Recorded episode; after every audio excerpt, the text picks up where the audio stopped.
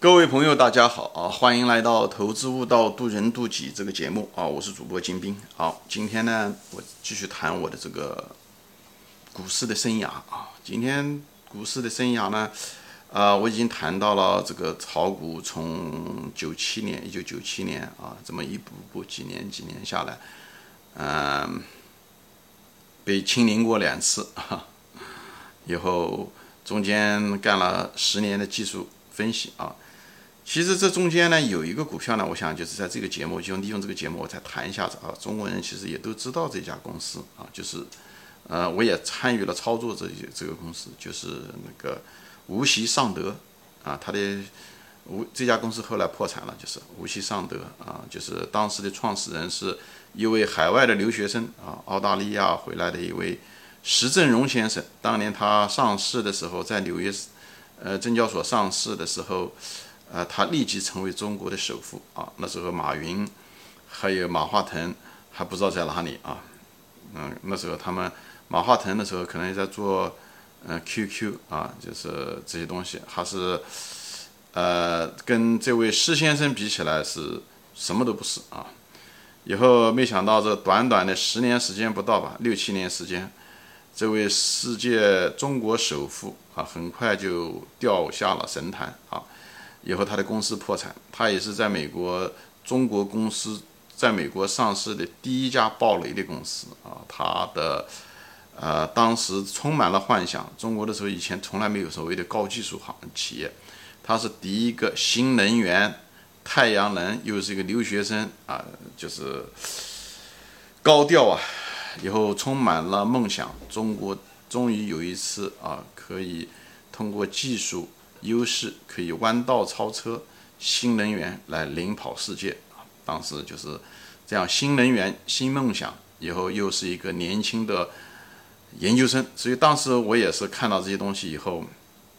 充满了对中国充满了希望，对我这位嗯留学生吧，我们背景相似的人也充满了期望，嗯，所以我们的我自己也年轻啊，所以呢。也对这种理想和情怀吧，也充满了这种热情啊，所以我也买了他的公司。呃，没想到若干年以后破产啊，在破产之前的时候，呃，这位石先生进行了一大堆的所谓的资本操作吧、运作吧啊，资本运作，最后在破产了以后，他也就离开了呃无锡尚德，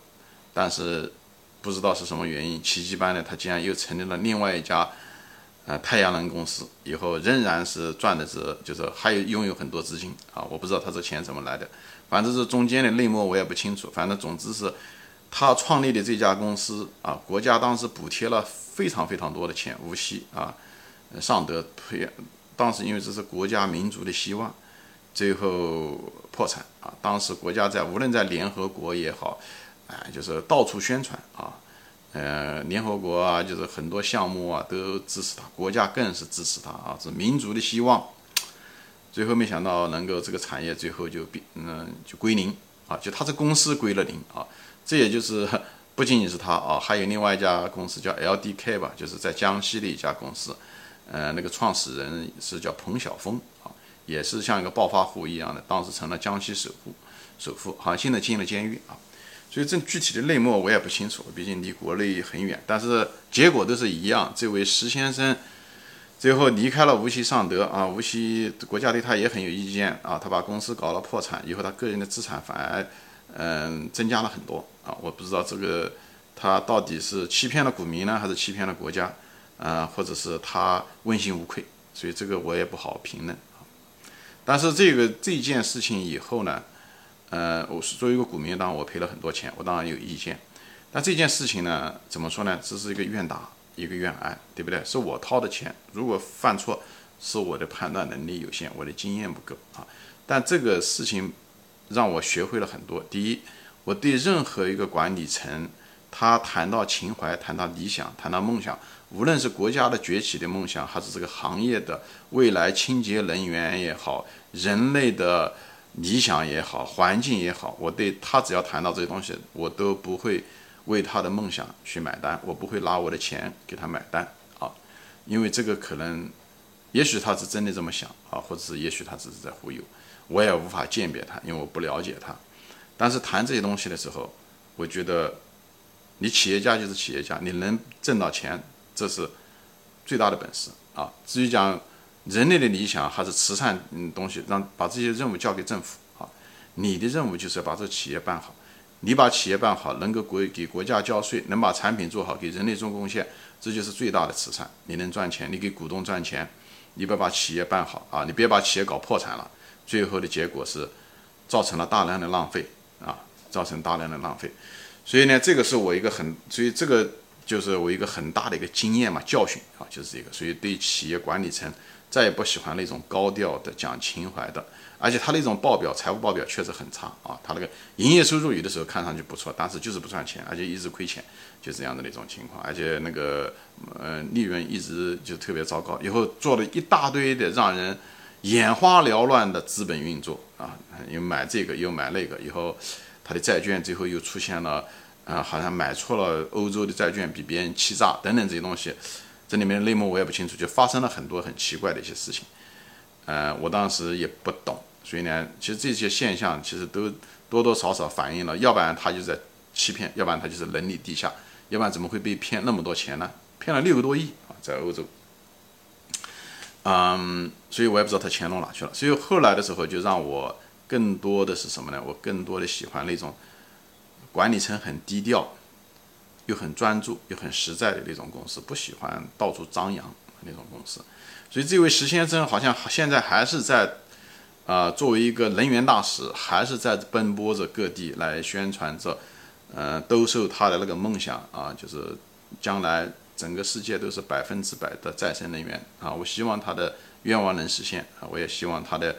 资金赚的钱跟他的愿望能够同步增长，好吧？我祝福他啊！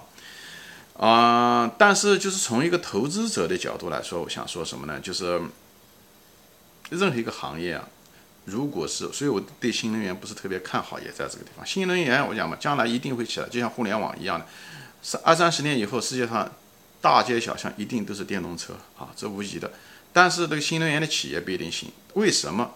当时就是无锡尚德，我就拿这个东西做例子给大家分享我当时的经验啊。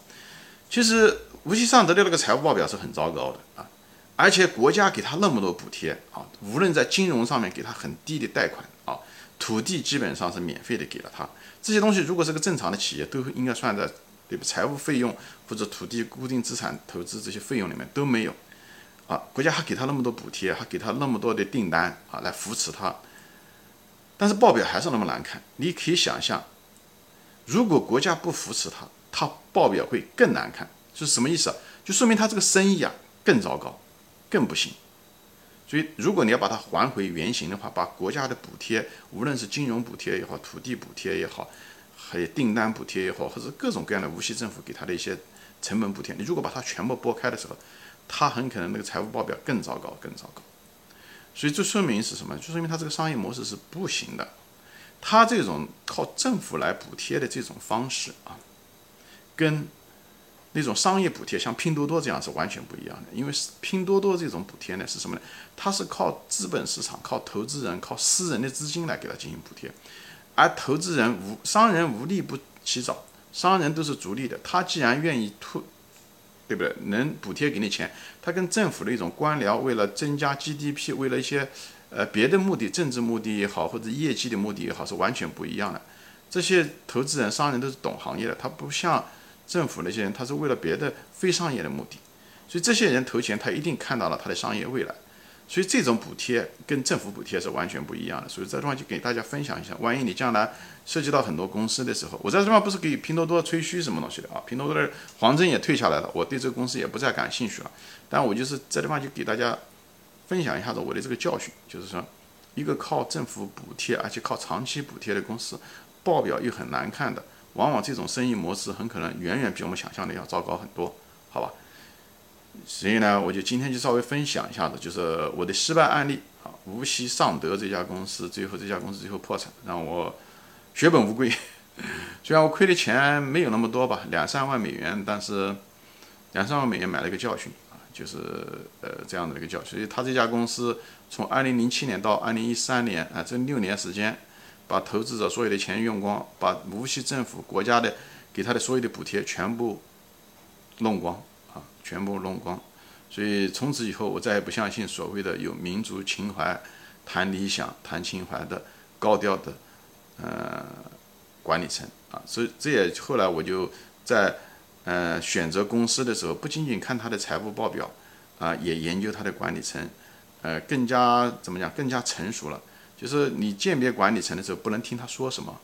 你最主要是看他做些什么啊。如果那些说大话的人，或者是讲那些跟商业没有关系的人，说的过多的人，反而会引起我的警惕性啊，不会让我对他更加增加热情，反而让我警惕啊。在商言商，你就把你的公司做好，把你的生意做好就行了。说别的东西有点华而不实，好吧？行，今天我就说到这里啊，谢谢大家收看，我们下次再见，欢迎转发。